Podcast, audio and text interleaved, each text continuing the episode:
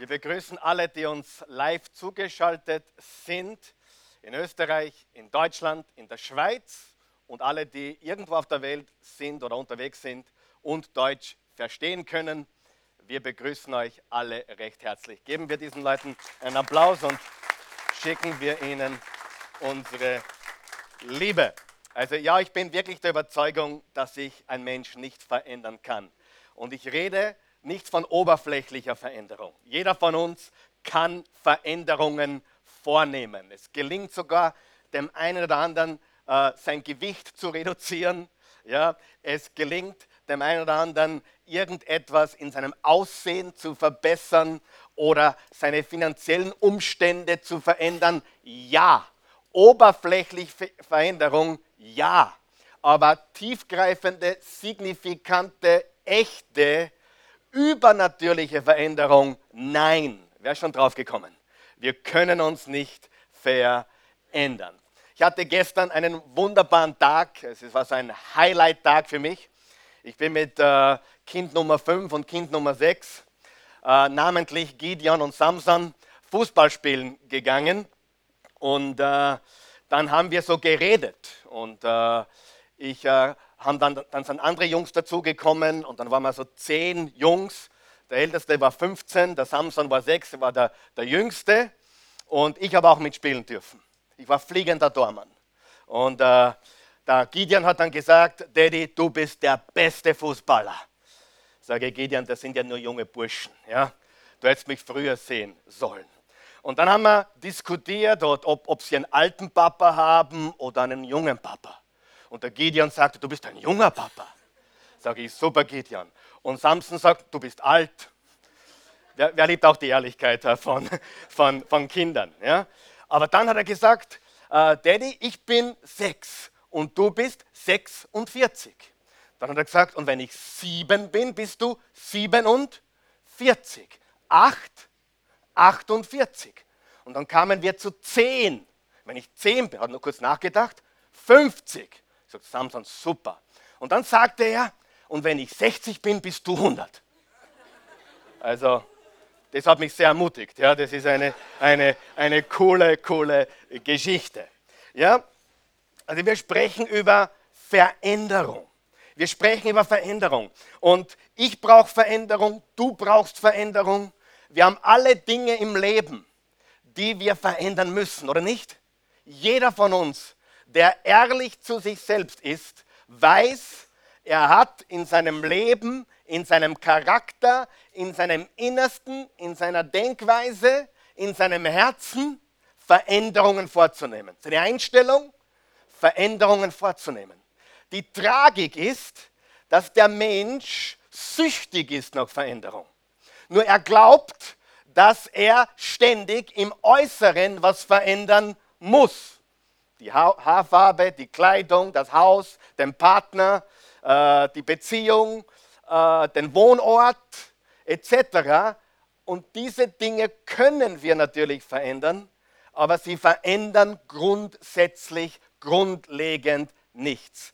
Weißt du, es gibt Menschen, die wollen in den Urlaub fliegen oder fahren, um etwas zu verändern, aber dann kommen sie im Hotelzimmer drauf, dass sie das Problem mitgenommen haben nämlich den Menschen, dem sie im Spiegel begegnen. Richtig?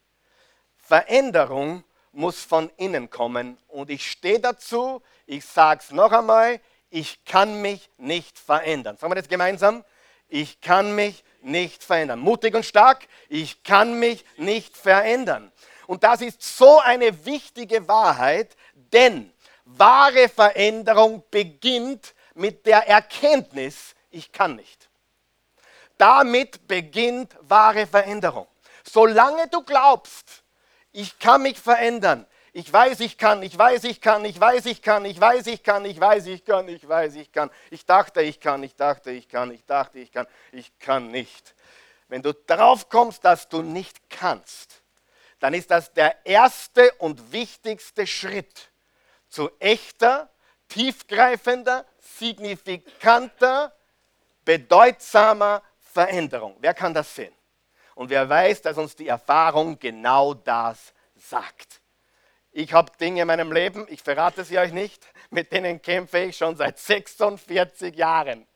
Ja? Und einige, die ja noch älter sind, die kämpfen mit manchen Dingen schon seit über 50 Jahren, richtig? Und egal, was du probiert hast und versucht hast und gedreht hast und geschraubt hast, letztendlich bist du drauf gekommen, du bist immer noch derselbe Mensch, oder nicht? Aber es gibt Hoffnung, sag einmal Hoffnung. Es gibt gewaltige Hoffnung. Wahre, echte und reale Veränderung ist übernatürliche Veränderung, ist signifikante Veränderung und ist tiefe Veränderung. Und viele spielen Verstecken. Das haben wir letztes Mal ja ganz deutlich gesehen, dass viele Menschen sich gerne verstecken. Sie verstecken sich gerne äh, und äh, glauben, dass äh, Gott es nicht sieht oder dass niemand es weiß oder niemand draufkommt. Und die Wahrheit ist, solange wir zudecken, werden wir nicht weiterkommen. Sprüche 28, Vers 13. Menschen, die ihre Verfehlungen verheimlichen. Hör mir jetzt ganz gut zu. Du bist so krank wie deine Geheimnisse. Ich sage es noch einmal. Du bist so krank wie deine Geheimnisse. Und jeder hat Geheimnisse hier. Jeder hat sie. Wollen wir frei werden, dann müssen wir unser Geheimnis lüften. Jetzt passt bitte gut auf. Das ist jetzt sehr wichtig. Es sind zwei ganz wichtige Komponenten, die wir immer wieder sagen. Um Vergebung zu bekommen, wohin muss ich gehen? Zu Gott. Sagen wir jetzt gemeinsam, zu Gott. Vergebung bekomme ich nur bei Gott. 1. Johannes 1, Vers 9, wenn wir unsere Sünden bekennen, dann ist er treu und gerecht und reinigt uns und befreit uns von aller Schuld und Ungerechtigkeit. Kein Mensch kann dir vergeben. Wenn du zu mir kommst und sagst, Pastor, ich möchte beichten, dann sage ich zu dir, naja, du kannst gerne bei mir beichten, aber bitte erwarte nicht, dass ich bei dir beichte. Und bitte erwarte nicht, dass ich dir vergeben kann, ich bin zwar ein Mann, der Gott liebt, aber vergeben kann dir nur einer und das ist Gott. Wer von euch weiß, dass Gottes Gnade neu ist jeden Morgen. Sein Erbarmen ist frisch jeden Morgen.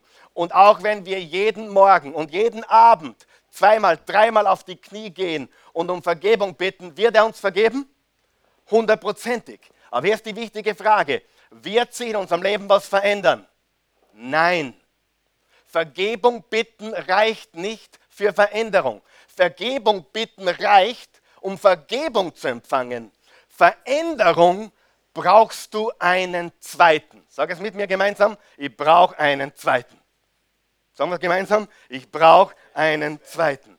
Einen Rechenschaftspartner, einen Kumpel, einen Freund. Und nicht der oder die, die sagt, naja, wenn das so ist bei dir zu Hause, bei der Frau würde ich das auch machen. Oder bei dem Mann würde ich das auch machen. Wer von euch weiß, es gibt solche Ratgeber. Wenn ich solche Eltern hätte, dann war ich auch so böse drauf. Oder wenn ich äh, so einen Chef hätte, würde ich auch stänkern. Oder wenn ich, dann würde ich auch. Wer, hat, wer, wer kennt solche Leute? Wer gibt mir recht, das sind die Falschen. Sagen wir es das sind die Falschen. Das sind die sündigen Wie sagt man da? Sympathisanten. Danke, mein Deutsch ist nicht so leicht. Ja? Das sind die sündigen Sympathisanten. Aber was du brauchst, sind nicht diese sündigen Sympathisanten, sondern was du brauchst, sind Menschen, die dir die Wahrheit sagen. Du brauchst einen Nathan, du musst nathanisiert werden, wie wir letzten Sonntag gesagt haben. Und viele haben viel probiert, um frei zu werden. Vielleicht ist dein Thema Zorn. Ja, Zorn, du kämpfst dein ganzes Leben mit Zorn. Du hast alles probiert, bis zehn Zöhn. Ja. Oder du hast ein, ein Buch gelesen über Zornmanagement.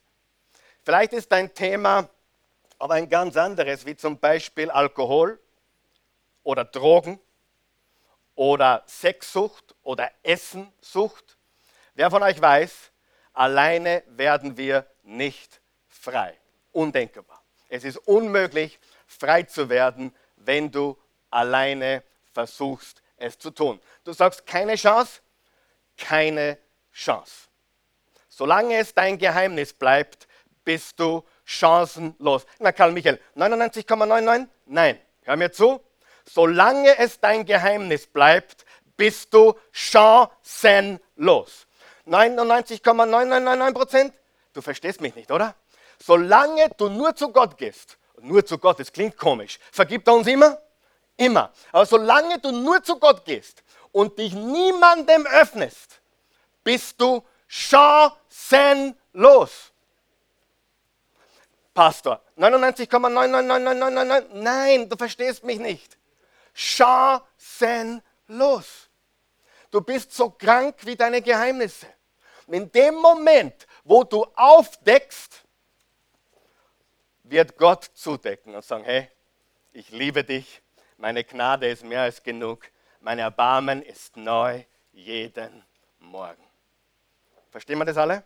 Das ist sehr, sehr, sehr, sehr wichtig. Und die Frage ist, was deckst du zu? Also wichtige Wahrheit, zwei wichtige Wahrheiten. Was wir zudecken, wird Gott aufdecken. Was wir aufdecken, wird Gott zudecken. Und die nächste wichtige Wahrheit, Gott hat Jesus gesandt, um für uns zu tun, was wir selbst nicht für uns tun können. Die Frage ist, was deckst du zu? Womit kämpfst du? Oder noch besser formuliert, was hat dich? Hat dich etwas? Hat dich etwas? Hat dich etwas? Ja, weißt du, was ich meine? Mit hat dich etwas. Ja? Einige nicken ganz fleißig, weil du ganz genau weißt, du kämpfst mit etwas, du deckst etwas zu und dich hat etwas. Aber lesen wir diesen Vers noch einmal. Sprüche 28, Vers 13. Das ist ein wunderbarer Vers. Menschen, die ihre Verfehlungen verheimlichen, haben keinen Erfolg im Leben. Die ihr Unrecht aber bekennen und aufgeben, finden Gottes Erbarmen. Wer will Gottes Erbarmen? Wer will Gottes Gnade? Wer möchte noch eine größere Dosis davon? Erbarmen und Gnade. Also, come on, Baby, ich kann nicht genug davon bekommen. Und ich brauche sein Erbarmen jeden Tag. Und die gute Nachricht ist, er ist ein liebender Vater, ein erbarmungsvoller Gott und nichts überrascht ihn. Er sagt nicht, Karl Michael, damit habe ich nicht gerechnet. Du hast was gemacht? Na, das gibt's nicht. Kann ich mir bei dir nicht vorstellen. Wir enttäuschen ihn nicht, wir überraschen ihn nicht. Und zuerst gehen wir zu Jesus und bekennen unsere Sünden und dann überlegen wir, mit wem wir darüber sprechen. Eine Person, nicht fünf Personen, eine Person. Bitte posaune heute nicht auf Facebook das, womit du kämpfst. Ja? Du kriegst Probleme, weil dich niemand versteht. Ja, ich war heute im Gottesdienst und äh, der Pastor hat gepredigt, ich muss aufdecken. Ich bin ein sexsüchtiger, verfressener Alkoholiker. Ja? Halleluja. Glaubst du, dass das was bringt? Wer glaubt, dass das was bringt? Das bringt dir nur Probleme, richtig? Hört mir bitte gut zu, dass die Message richtig verstanden wird. Aufdecken, damit Gott zudeckt, bedeutet, dass ich ihm meine Sünden bekenne und dass ich mir einen fundierten äh, Menschen suche, der beide Beine am Boden hat und Jesus nachfolgt und mit dem darüber spreche. Da ist nicht jeder geeignet. Und äh, wahrscheinlich auch nicht deine Frau oder dein Mann, sondern wahrscheinlich eine dritte Person, wo du das Ganze ins Licht bringst. Das Problem ist, wenn wir äh, zugedeckt haben, was ist das Problem? Wenn wir zudecken, äh, da, da, verirrt man sich leicht, oder? Wer, wer kann sehen? Da, da, das siehst du nicht, du siehst falsch. Und wenn du Licht hineinbringst, Wahrheit hineinbringst, dann kannst du beginnen zu sehen, richtig zu sehen und den richtigen Weg einzuschlagen. Wir haben letzten Sonntag gesagt, wir sollen es bekennen. Das heißt, ich bekenne, was Gott sagt. Ich sage, das ist Sünde. Das, was ich gemacht habe, ist Sünde. Ich bekenne meine Sünde. Dann mache ich eine 180-Grad-Wendung, das nennt sich Umkehren. Ja? und dann beginne ich im Gehorsam Schritt für Schritt zu wandeln. Und wenn ich wieder zurückfalle, dann mache ich das Gleiche wieder. Ich bekenne, ich kehre um und ich gehe weiter. Richtig? Ganz, ganz wichtig.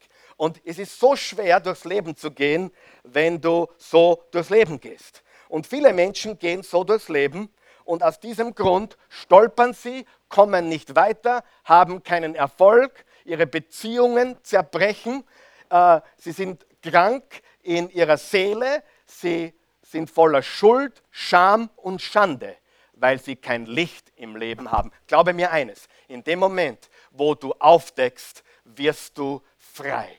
Du wirst frei in deinem Leben. Okay? Gut. Und ein großer Austausch beginnt.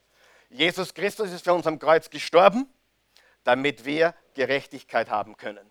Äh, er hat für uns die Schuld getragen, damit wir Vergebung haben können. Sein Erbarmen für meine Schuld, seine Gnade für meine Vergehen, seine Kraft zur Veränderung. Also was tun wir? Wir bekennen, wir kehren um und wir wandeln im Gehorsam. Und heute schauen wir uns die Geschichte einer Frau an im Markus Evangelium Kapitel 5. Und dazu möchte ich euch bitten, dass wir das gemeinsam lesen. Ist das okay? Markus Evangelium Kapitel 5. Das Aufstehen erspare ich euch, weil es ist halt noch sehr früh heute. Ja. Für einige ja ganz schlimm, 11 Uhr früh. Aber Markus Evangelium 5, eine Frau, von der wir vier gewaltige Dinge lernen, wie wir uns verändern. Sind wir dort? Eins, zwei, drei. Jesus fuhr mit dem Boot wieder ans andere Ufer, wo sich bald eine große Menschenmenge um ihn versammelte. Er war noch am See. Als einer der Synagogenvorsteher kam, ein Mann namens Jairus, er warf sich Jesus zu Füßen und flehte ihn an, meine Tochter liegt im Sterben komm und lege die Hände auf, damit sie wieder gesund wird und am Leben bleibt. Jesus ging mit ihm. Eine große Menschenmenge schloss sich ihm an und drängte sich um ihn. Unter den Leuten war auch eine Frau, die seit zwölf Jahren an schweren Blutungen litt. Sie war bei vielen Ärzten in Behandlung gewesen und hatte dabei viel gelitten und ihr gesamtes Vermögen ausgegeben aber es hatte nichts genützt. Im Gegenteil, ihre Leiden waren nur noch schlimmer geworden. Diese Frau hatte von Jesus gehört. Nun drängte sie sich in der Menge von hinten an ihn heran und berührte sein Gewand. Denn sie sagte sich, wenn ich auch nur sein Gewand berühre, werde ich gesund. Und wirklich, im selben Augenblick hörte ihre Blutung auf und sie spürte, dass sie von ihrem Leiden geheilt war. Im selben Augenblick merkte auch Jesus, dass eine Kraft von ihm ausgegangen war. Er drehte sich um und fragte die Leute, wer hat mein Gewand berührt? Seine Jünger erwiderten, du siehst doch, wie sich die Menschen um dich drängen und da fragst du, wer hat mich berührt? Aber Jesus blickte in der Menge herum, um zu sehen, wer es gewesen war. Zitternd vor Angst trat die Frau vor Sie wusste ja, was mit ihr geschehen war. Sie warf sich vor Jesus nieder und erzählte ihm alles, ohne etwas zu verschweigen. Meine Tochter, sagte Jesus zu ihr, dein Glaube hat dich gerettet, geh in Frieden, du bist von deinem Leiden geheilt. Das einzige Mal in dem ganzen Evangelium, dass Jesus zu einer Frau sagt, meine Tochter. Das einzige Mal, wo Jesus sagt, meine Tochter. Und diese Frau hat, hatte schwere Blutungen. Sie hatte einen Blutfluss am Körper, schwere Blutungen in ihrem Körper. Und sie probierte alles. Vielleicht hast du seelische Blutungen. Vielleicht hast du finanzielle Blutungen. Vielleicht hast du Blutungen in deinen Beziehungen. Aber jeder von uns hat irgendwo Blutungen.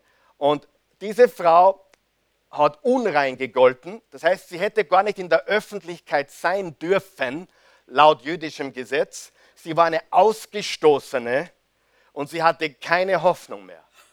Sie, ihre Verzweiflung war so groß, dass sie gesagt hat, ich muss durch die Menschenmenge, ich muss zu Jesus und, und wenn ich sein Gewand berühre, nur sein Gewand berühre, dann werde ich gesund. Und aus dieser Geschichte, und das ist jetzt die Botschaft von heute, bitte hör gut zu, diese vier Dinge können dein Leben vollkommen verändern. Vier Dinge lernen wir von ihr, die sie getan hat, die sie äh, begonnen hat zu tun und äh, das hat Veränderungen in ihr Leben gebracht. Das erste ist, das ist wieder so eine schockierende Aussage, beende deine Bemühungen.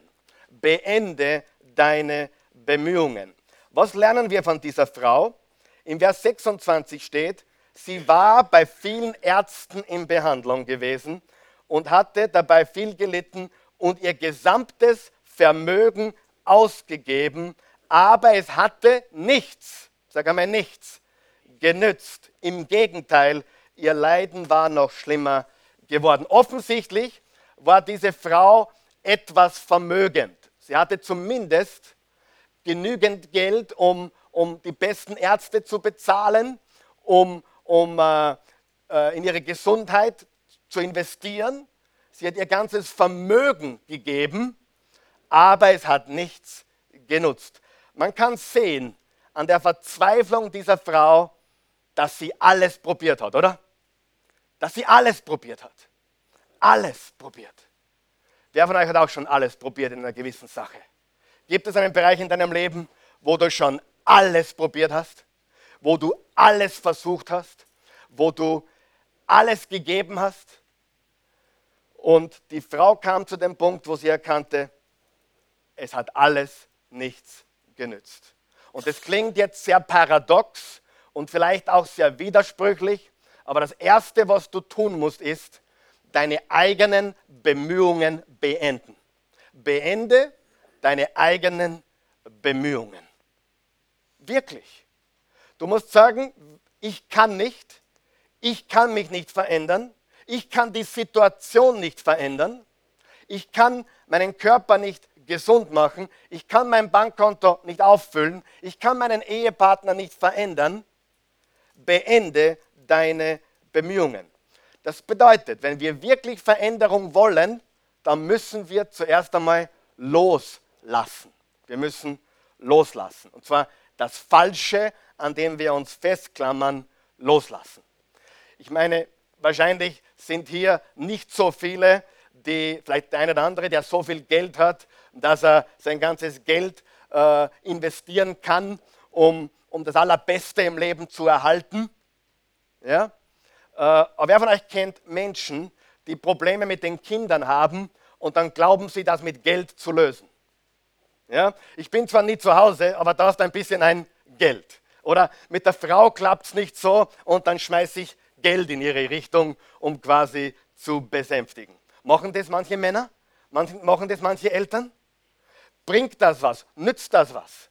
Nicht wirklich. Du kannst Kinder mit Geld nicht verändern oder glücklich machen. Eigentlich ganz im Gegenteil. Darf ich ein Geheimnis verraten? Wer will ein Geheimnis wissen? Die Reichen haben einen einzigen Vorteil, nicht einen einzigen, aber sie haben einen großen Vorteil, äh, wenn es um Geld geht, den Armen gegenüber. Wisst ihr, was dieser Vorteil ist? Jeder Reiche kommt drauf, dass Geld nicht erfüllt. Die Armen wissen das noch nicht. Die Armen, die noch nie Geld gehabt haben, glauben tatsächlich, wirklich, die glauben tatsächlich, die haben noch nie was gehabt und sie glauben tatsächlich, dass wenn sie genug Geld haben, dann sind sie glücklich und erfüllt.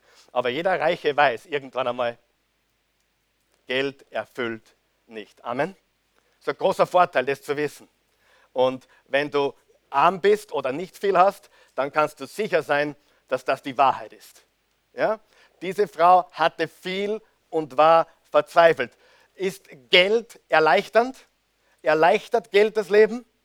Tut es gewisse Sachen ausbügeln oder glätten? Definitiv. Aber bringt es Glück und Erfüllung? Definitiv nicht. Und das, das, das Kranke daran ist, dass sich arme Menschen oder Menschen, die noch nie Geld hatten, das nicht vorstellen können. Ehrlich, die glauben wirklich, die glauben wirklich, hätte ich doch nur das Geld, dann wäre alles pipi fein. Aber es stimmt nicht. Dann gibt es manche Menschen, die arbeiten, arbeiten, arbeiten und rackern. Sie rackern und rackern. Es gibt ja so ein Modewort heute unter den jungen Leuten. Hustle. Ich, ich kann das Wort nicht mehr hören. Ich, ich, ich wehre mich gegen dieses Wort. Ja? Ganz ehrlich. Hustle, Hustle, Hustle, Hustle. Das erinnert mich eher an ein Pornomagazin als als andere. Hast nämlich Hustler. Ja? Habe ich mal gesehen irgendwo. Aber die Wahrheit ist, rackern, arbeiten, rackern, hasseln, hasseln, klingt sexy, aber ich sage dir eines. Wenn du aus eigener Kraft fertig bist, kommst du drauf, du bist immer noch nicht verändert und immer noch nicht glücklich. Ist das so? Hundertprozentig. Wer hat auch, wer kennt ein paar Leute, die nur gearbeitet haben, die sich in die Arbeit geflüchtet haben und letztlich haben sie alles daran verloren? Gut. Manche versuchen zu kontrollieren oder zu manipulieren, aber eines müssen wir verstehen. Es sind nutzlose Versuche der Veränderung. Und diese nutzlosen Versuche der Veränderung musst du beenden in deinem Leben. Was ist der erste Punkt, den wir lernen? Beende deine Bemühungen. Und bitte nicht falsch verstehen, das heißt nichts, dass nichts mehr tust. Weil einige nehmen das ja gleich äh, komplett in die andere Richtung. Was das bedeutet ist, du beginnst Gott zu vertrauen und du beginnst das zu tun, was er will, dass du tust. Gehen wir zum zweiten Punkt. Stoppe deine Scham. Stoppe deine Scham. Scham und Schande. Schämen ist ein großes Problem in unserer Gesellschaft. Menschen schämen sich, viel Scham und Schande.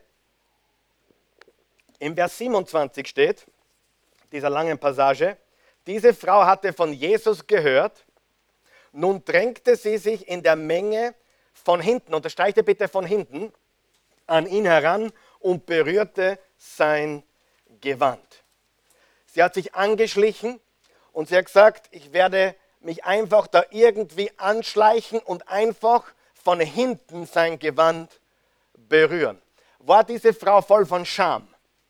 War diese Frau voll von Schämen? War diese Frau voll von Schande? Hat sie sich geschämt? Hör mir gut zu. Stoppe das. Stoppe das Schämen. Mein Opa hat gesagt, ich habe mich einmal geschämt und nichts dafür bekommen, seitdem schäme ich mich nicht mehr.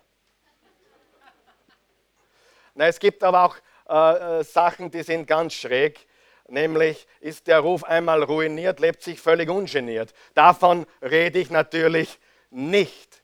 Aber wer von euch weiß, es gibt so viele Menschen, die, die zugedeckt leben, die unter ihrer Decke leben und voller Scham, voller Schande, voller Schämen durchs Leben gehen.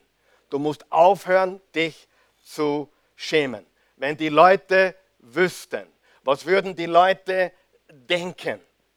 Das heißt, du musst diese Sachen aufdecken. Ich sage dir jetzt etwas, von wo Schämen kommt. Schämen kommt von der Hölle. Schämen kommt vom Teufel. Gott wird nie in deinem Leben äh, dich zum Schämen bewegen. Nie. Er wird dich zur Umkehr bewegen, aber nicht zum Schämen. Das wird er niemals tun. Und der, der Teufel Karl Michael, glaubst du an den Teufel? Ja, hundertprozentig. Schau dich in der Welt um und sag mir, dass es keinen Teufel gibt. Hallo. Also wenn du nicht an den Teufel glaubst, dann weiß ich nicht, an welchem Planeten du lebst. Und abgesehen davon, wenn du an Licht glaubst, muss es Finsternis geben. Wenn du an das Gute glaubst, kannst du nicht sagen, ich glaube nicht an das Böse. Die Tatsache, dass es Licht gibt, bedeutet, dass es Finsternis gibt. Dass es das Gute gibt, bedeutet, dass es Böses gibt, dass es Gott gibt, bedeutet, dass es einen Widersacher gibt, dass es Licht gibt, bedeutet, dass es Finsternis gibt. Ja? Der Teufel ist real. Und der Teufel kommt mit Unterdrückung, mit Scham, mit Schande, mit Furcht. Er will dir einreden, was für ein schlechter Mensch du bist. Und nächstes Mal, wenn, wenn das Schämen bei dir anklopft, dann, dann beginnst du mit der, mit der Scham zu sprechen, okay? Willst du wissen, was du sagst? Who's your daddy? Scham, schämen, who's your daddy? Wer weiß, was ich meine? Wer ist dein Papa? Ja? Wer von euch weiß, was, wer der Papa von Schemen ist? Stolz. Stolz. Stolz ist der Papa von Schemen. Aber was werden die Leute denken? Und wenn ich das offenlege, dann ist doch alles kaputt. Die Wahrheit ist, das ist Stolz. Papa Stolz ist der Vater von Scham und Schande. Und im Römer 8, Vers 1 steht, es gibt keine Verdammnis oder keine Schande oder kein Schämen mehr für die, welche in Christus Jesus sind. Ich habe eine ganz wichtige Frage, vielleicht auch zu Hause. Wer wird heute, wer wird heute das Gewand Jesu berühren? Wer wird zu einem Punkt kommen, wo er sagt, ich kann mich nicht verändern, ich beende meine, ich beende meine Bemühungen, ich stoppe meine Scham und Schande und ich komme zu Jesus. Ich werde meine, meine Scham und Schande ablegen und ich werde sein Gewand berühren. Schau, was in Vers 33 steht. Zitternd vor Angst trat die Frau vor. Sie wusste ja, was mit ihr geschehen war. Jetzt pass auf. Sie warf sich vor Jesus nieder und erzählte ihm, erzählte ihm einiges, erzählte ihm alles, ohne etwas zu verschweigen. Eine, eine ganz moderne Übersetzung sagt, sie schenkte ihm reinen Wein ein. Klingt gut, oder? Sie schenkte ihm reinen Wein ein. Sie sagte ihm die vollkommene Wahrheit. Wer von euch glaubt, dass Wahrheit und Freiheit miteinander verbunden sind? Wahrheit und Freiheit, Wahrheit und Gnade, Wahrheit und Erbarmen. Noch einmal, Du gehst zu Gott und du gehst zu einem Menschen, wo du offen legst, wenn du Veränderung möchtest in deinem Leben. Okay? Sie sagte ihm die ganze Wahrheit. Was hat sie getan? Sie hat ihre Bemühungen beendet. Ich kann nicht. Aus eigener Kraft schaffe ich nichts. Und zweitens, sie hat ihre Scham gestoppt. Und drittens, Sie attackierte ihre Ängste. Sie attackierte ihre Ängste. Ich hoffe, ihr könnt meine Bemühungen sehen, dass ich da mit Worten spiele. Bemühungen beenden. Stoppe Scham. Attackiere deine Angst. Sagen wir das gemeinsam. Ich beende meine Bemühungen. Ich beende meine Bemühungen. Zweitens, ich stoppe meine Scham und drittens, ich attackiere meine Ängste. Wer von euch kennt diese Aussage, no fear oder keine Angst? Weißt du, ich habe eine Predigt in Vorbereitung, die lautet nicht keine Angst, sondern kenne Angst. Ein einziger Buchstabe ausgetauscht. Kenne Angst. Keine Angst ist nicht die richtige Botschaft. Wir haben alle Angst.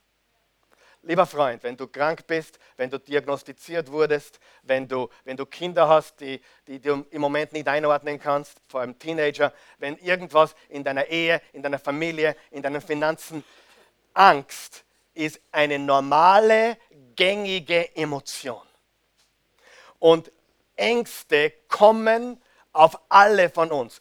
Und ich sage es immer wieder, Luther hat gesagt, ich kann nicht verhindern, dass die, die Vögel der Ängste oder Sorgen über meinen Kopf kreisen, aber ich kann verhindern, dass sie ein Nest in meine Haare bauen.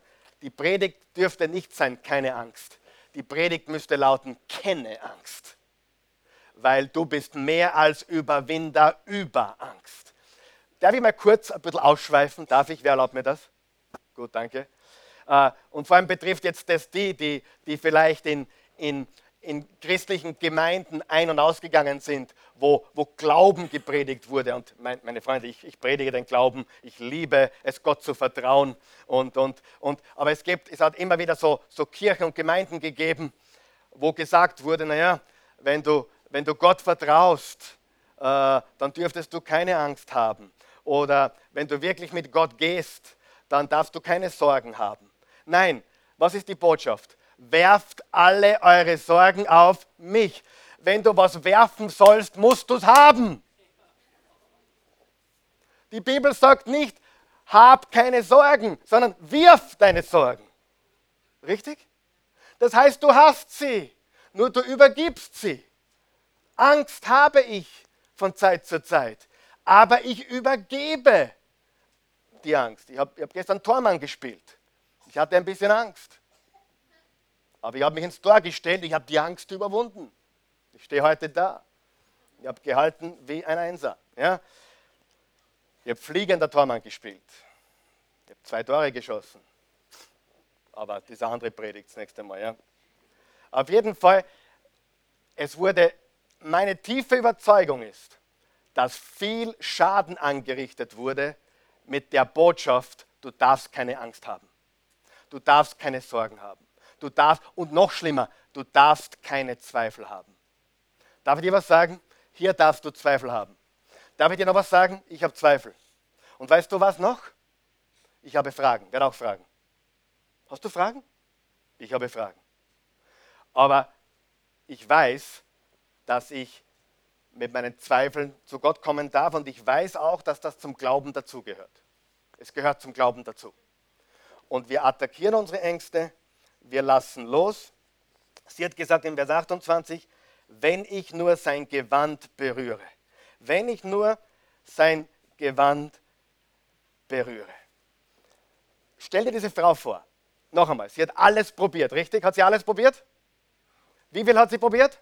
Alles. Sie hat alles probiert. Und du sagst jetzt vielleicht, Karl Michael, ich habe noch nicht alles probiert. Es gibt noch ein paar Sachen, die werde ich probieren. Okay? Darf ich da was sagen? Vergeude deine Zeit nicht. Probier alles, was menschlich möglich ist. Geh zu den besten Ärzten, das ist alles gut. Bitte nicht aufhören, ja? Ganz wichtig. Aber glaub mir eines: Alles, was du in eigener Kraft probierst, wird irgendwann zu wenig sein. Ich will dir Zeit sparen. Ich will dir helfen. Ich habe noch nie erlebt, dass jemand sich langfristig wirklich verändert hat ohne der Hilfe Gottes. Alles andere funktioniert nicht. Sie hat alles versucht. Ich kenne Menschen persönlich, die zu mir gesagt haben, Karl Michael, ich habe Jahrzehnte vergeudet, indem ich alles probiert habe. Ich habe Jahrzehnte vergeudet. Ich habe alles probiert. Und es hat mir Jahrzehnte meines Lebens gekostet. Ich habe alles probiert. Ich habe alles versucht. Aber die Wahrheit ist, bist du bereit, Jesu Gewand zu berühren? Gehen wir zum vierten Punkt. Weise deine Zweifel zurück. Weise deine Zweifel zurück. Ich habe schon gesagt, Zweifel sind okay. Zweifel sind okay. Fragen sind okay. Und Jesus sagte zu ihr, Frau oder meine Tochter, dein Glaube hat dich gesund gemacht. Sagen wir das gemeinsam? Dein Glaube hat dich gesund gemacht. Dein Glaube hat mich gesund gemacht. Ich kann mich noch die, an die Zeit als Ministrant erinnern, wo, wo wir immer wieder gesagt haben, auswendig, aber sprich nur ein Wort, so wird meine Seele gesund. Sprich nur ein Wort, so wird meine Seele gesund. Wisst ihr, dass wir in der katholischen Kirche sehr viele Wahrheiten drinnen haben, wenn wir gut hinhören würden?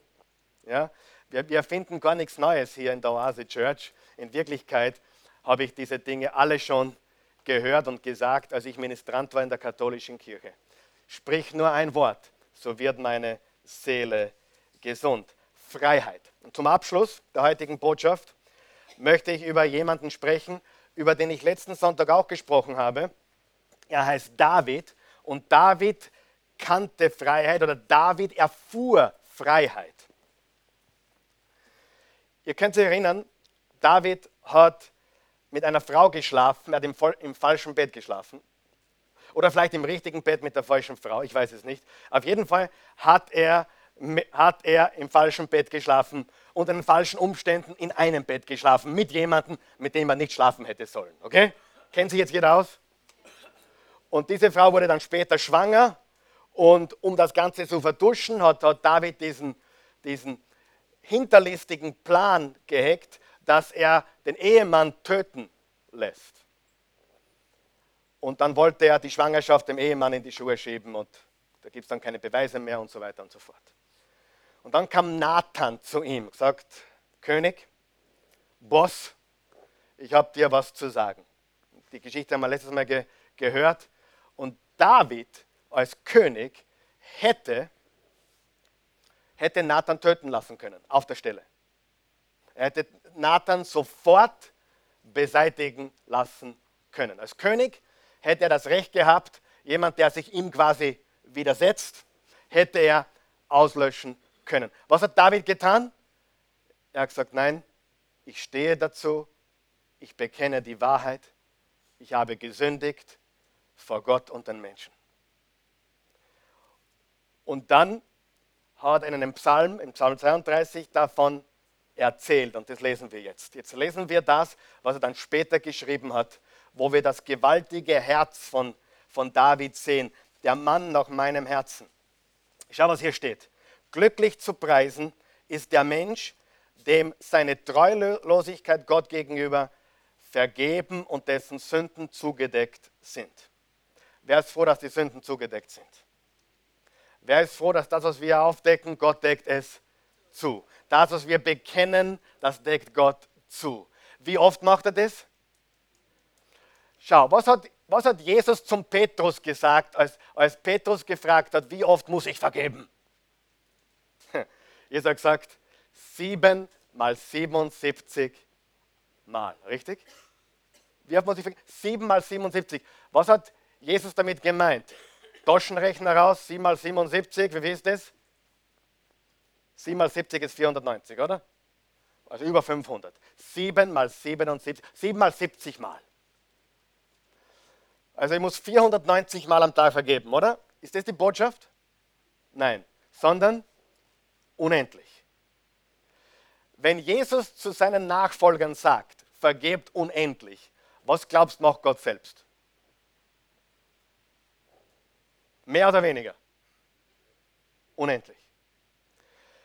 Ja, und er wird uns unsere Sünden vergeben. Und dies, dessen Sünden zugedeckt sind. Ja, der ist wahrhaft glücklich zu nennen, dem der Herr die Schuld nicht anrechnet und der durch und durch aufrichtig ist. Jetzt pass auf, solange ich meine Schuld verschwieg, wurde ich von Krankheit zerfressen. Den ganzen Tag habe ich nur gestöhnt. Tag und Nacht lastete deine Hand auf mir. Da verging mir aller Lebensmut. Ich verlor jede Kraft wie unter stechender Sonnenglut. Wisst ihr warum? Ein ganzes Jahr, ein ganzes Jahr hat David dieses Geheimnis mit sich getragen. Ein ganzes Jahr. Und einige tragen ein Geheimnis schon seit 10 oder 20 oder 30 Jahren. Du kannst dir vorstellen, was das in einem Menschen bewirkt. Wer weiß, Schuld lastet stark auf den Menschen. Ich habe vor kurzem, habe, manchmal schaue ich mal diese Medical Detectives an auf Fernsehen, ja, wo diese Kriminalfälle, wo Kriminalfälle äh, aufgerollt werden. Und da wurde jemand gefasst, der nach 15 Jahren überführt wurde. Und bei der Verhaftung hat er gesagt, ich bin so erleichtert, dass mich endlich erwischt haben. Ich bin so erleichtert. Und dann gibt es Menschen, die machen sich Sorgen um den O.J. Simpson. Kennt ihr O.J. Simpson? Um den mache ich mir keine Sorgen. Wenn der schuldig sein sollte, erlebt er das größte Gefängnis, das du dir vorstellst. Viel, viel größer, als wenn er hinter Gittern wäre wenn noch nicht, auch wenn er ein bisschen Spaß hat hin und wieder, letztendlich wird er daran zugrunde gehen. Schuld ist das größte Problem der Menschheit. Und deswegen ist Jesus am Kreuz gestorben für unsere Schuld. Und wenn du dein Geheimnis lüftest, dann wirst du frei. Dann endlich, sag einmal endlich, endlich habe ich sein Gewand berührt, endlich habe ich aufgedeckt, endlich bekannte ich dir meine Sünde. Meine Schuld verschwiege ich nicht länger vor dir. Ich sagte, ich will dem Herrn alle meine Vergehen bekennen. Und du, ja, du befreitest mich von der Last meiner Sünde. der Last meiner Sünde. Darum soll jeder, der dir treu ist, zu dir beten, solange du dich finden lässt. Und er darf erleben, selbst wenn die Not ihn bedrängt wie eine gewaltige Flut, sie wird ihm nicht schaden können. Du, Gott, bist mein sicherer Zufluchtsort, mein Schutz in Zeiten der Not. Wohin ich mich auch wende, deine Hilfe kommt nie zu spät. Darüber, darüber juble ich vor Freude. Du hast zu mir gesagt, ich will dich unterweisen und dir den Weg zeigen, den du gehen sollst. Ich will dich beraten und immer meinen Blick auf dich richten. Ich könnte jubeln, wenn ich das lese. Ich könnte jubeln, äh, wenn ich das lese, wenn man, wenn man so durchs Leben geht und du machst so. Wem geht's da? Kann man da nicht jubeln? Egal was war, egal was vorher unter der Decke war, völlig egal. Wenn du diese Decke, diese Verblendung, diese Blindheit über deinem Leben lüftest und Licht kommt in dein Leben, dann kommt Freiheit in dein Leben, ja? Das ist eine Gewalt, das ist so wunderbar. Wer seine Sünden verheimlicht, wird keinen Erfolg haben, aber wer sie, wer sie offenlegt, bekommt Gottes Erbarmen. Barmen. Jetzt pass auf, jetzt wird's, Vers 9 bis 10 ist lustig. Wer sagt Lust? Sag mal lustig. Cool. Vers 9, seid nicht wie die Pferde. seid nicht wie die Pferde. Schau, Vers 1 bis 8, alles offenlegen, alles aufdecken, bekennen, umkehren, Gott folgen. Aber wenn du das nicht tust, dann bist du wie ein Pferd oder ein Maultier. Seid nicht wie Pferde oder Maultiere, denen der Verstand fehlt und deren Schmuck aus Zaum und Zügel besteht. Damit muss man sie zähmen, denn, denn sonst gehorchen sie ja nicht. Was lernen wir daraus? Wenn wir Vers 1 bis 8 nicht tun, wenn wir es nicht freiwillig tun, was passiert dann? Dann werden wir wie ein Pferd oder Maultier eines Tages gezwungen, auf die Knie gezwungen. Habt ihr mich gehört? Was wir zudecken, wird Gott aufdecken. Wann? Irgendwann. Irgendwie, irgendwo, irgendwann, aber ganz bestimmt. Ganz bestimmt. Glaube ja nicht, dass jemand davonkommt. Glaube es nicht. Es mag so ausschauen, aber der kommt nicht davon. Ein O.J. Simpson, er ist unschuldig laut Gesetz, ich weiß es nicht, aber sollte er es getan haben, der kommt nicht davon. Und du kommst auch nicht davon. Und niemand kommt davon. Ich komme nicht davon. Außer wir decken auf. Und ich rede nicht von der Strafe Gottes in Wirklichkeit. Ich rede davon, dass wir einfach an dem zugrunde gehen. Ja? Vers 10, viele Schmerzen muss erleiden, wer sich von Gott abwendet.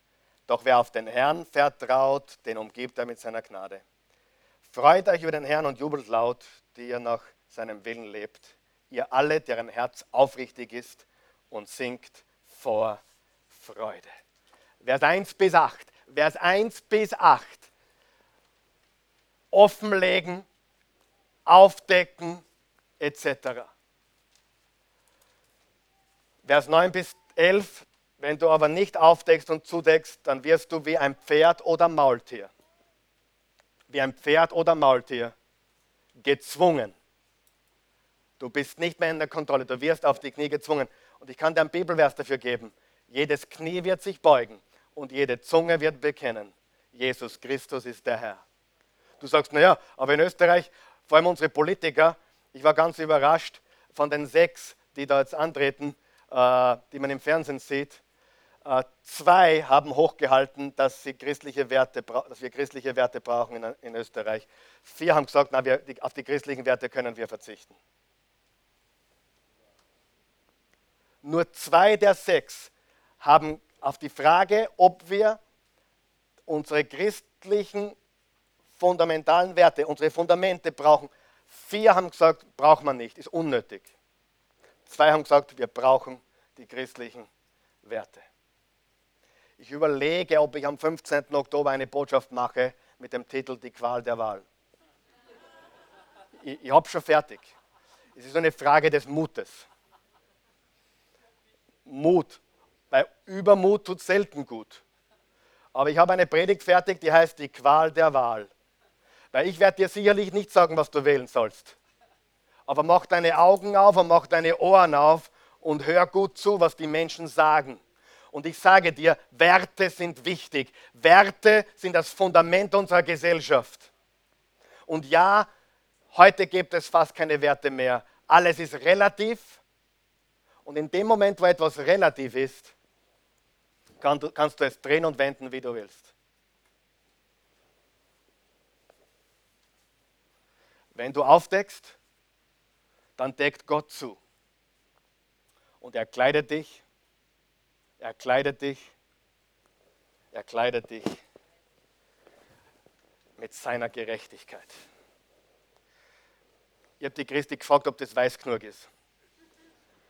Sie hat gesagt, ja, aber ich sage euch was, das ist nicht weiß genug.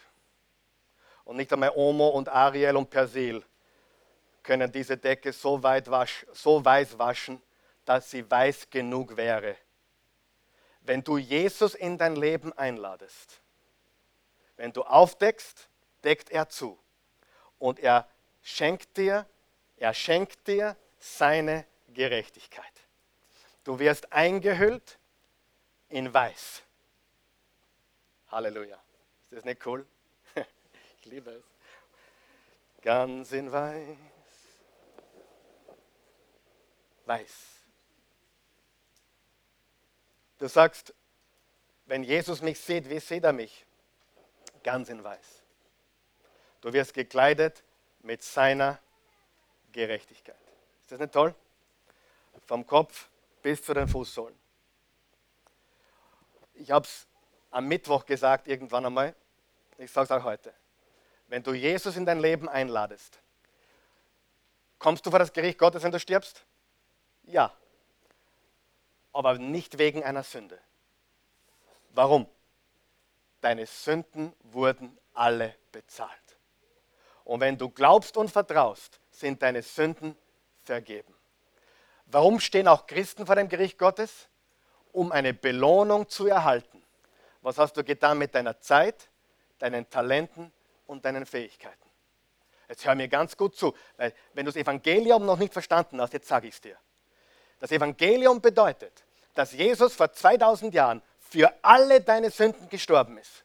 Und nachdem du noch nicht gelebt hast, waren alle deine Sünden noch in der Zukunft. Und Jesus ist auch für die Sünden gestorben, die du an deinem letzten Tag deines Lebens begehen wirst. Warum kommen wir vor das Gericht Gottes? Weil wir mit unserer Zeit, unseren Talenten, unseren Fähigkeiten, unseren Gaben haushalten sollten, richtig?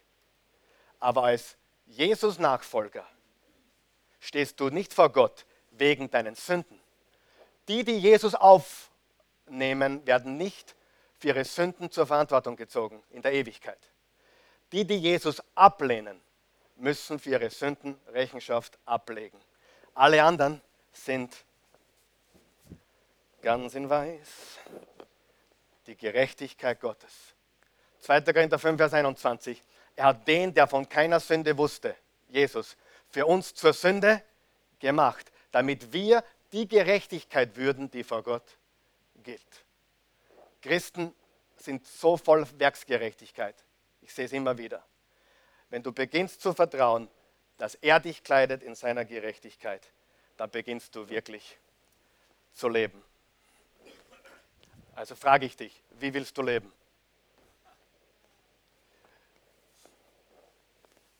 So? Niemand kommt drauf, niemand sieht es und ich darf ja niemandem sagen, ich schäme mich so sehr. Oder so, wie willst du leben? Wie willst du leben? Freunde, das ist das Evangelium. Er nimmt unsere Sünden weg. Er hat sie schon weggenommen am Kreuz und er hat uns gekleidet, ganz in Weiß, in seiner Gerechtigkeit. Was musst du tun? aufdecken. Gott deckt zu. Johannes 3, Vers 16. So sehr hat Gott die Welt geliebt, dass er einen einzigen Sohn gab, damit jeder, der an ihn glaubt, nicht verloren geht, sondern ewiges Leben hat. Lass uns aufstehen. Thank you, Jesus.